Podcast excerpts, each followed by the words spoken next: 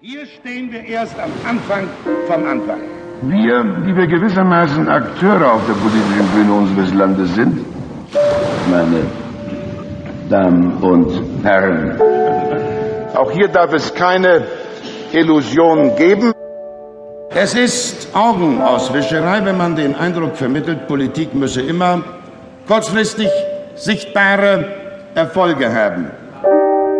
Und deshalb äh, darf man keine Illusion haben.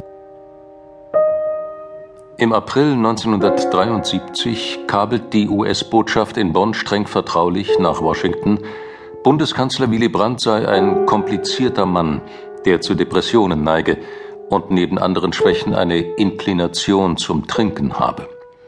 Und weiter heißt es, er sei längst kein doktrinärer Sozialist mehr und habe die marxistische Ideologie seiner Jugend abgelegt.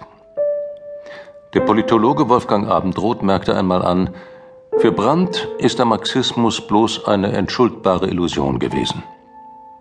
Was war sein innerer Kompass? fragt Egon Bahr, Brandts wohl engster Freund, in seinen Erinnerungen an Willy Brandt und antwortet, weder der Sozialismus noch der Sozialdemokratismus.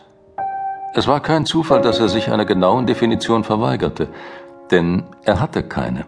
Es gab kein Gesamtkonzept, das hätte Brandplan genannt werden können. Das ist ein sehr schwieriges Thema, aber es ist im Grunde eines der einfacheren Themen. Mein Wort vom Herbst 1969, wir müssten mehr Demokratie wagen, ist oft missverstanden worden. Die Gesellschaft demokratisieren heißt für uns Sozialdemokraten konkret, die Rechte der vielen stärken. Das ist die Revolution ohne R, die Evolution, zu der ich mich bekenne. Willy Brandt konnte Massen enthusiasmieren. Ein Durchlauferhitzer fremder Empfindungen war er, das lieh ihm Macht über sie, schreibt sein Sohn Lars. Zu Hause habe der Vater indes nur kulissenhafte Antworten gegeben. Brandts zweite Frau Ruth sagte lakonisch, er scheute Auseinandersetzungen. Und sie erzählte aber auch, wie er ab und an grummelte, Verstehst du denn gar nicht, dass ich Macht will? Oder wenn ich wollte, würde Helmut in 14 Tagen nicht mehr Bundeskanzler sein. Äh, äh, Kollege Brandt, ich schätze Ihre menschliche Bonomie und Ihre personale Jovialität. Das unterscheidet Sie von Herrn Wehner. Politik ist im Kern immer das Produkt geistiger und moralischer Entscheidungen. Das gilt im Innern und nach außen. Wichtig bleibt, mehr mit den Menschen als über sie zu reden in die Gesellschaft hineinzuwirken, statt nur ihre Schlechtigkeit beklagen. Ja sagen zum Leben, statt neurotisch mit ihm zu hadern.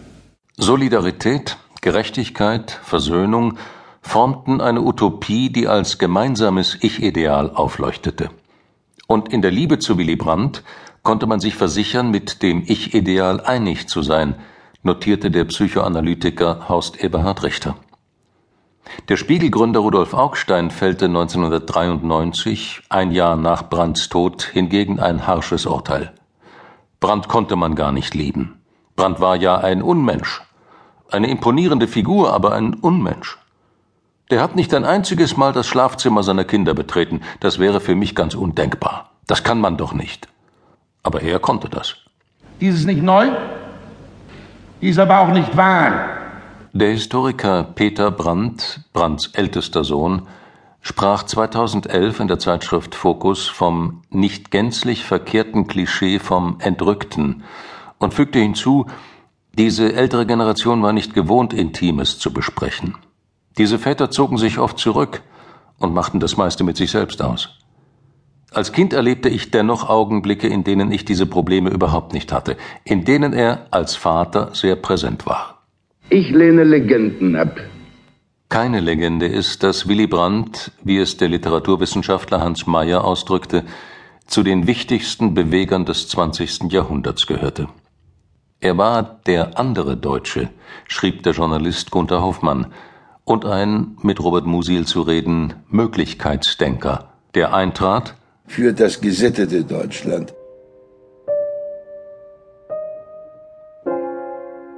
Der Charismatiker Brandt war sich selbst manchmal ein Rätsel. Vielleicht verschwieg er manches sogar vor sich. Mutmaß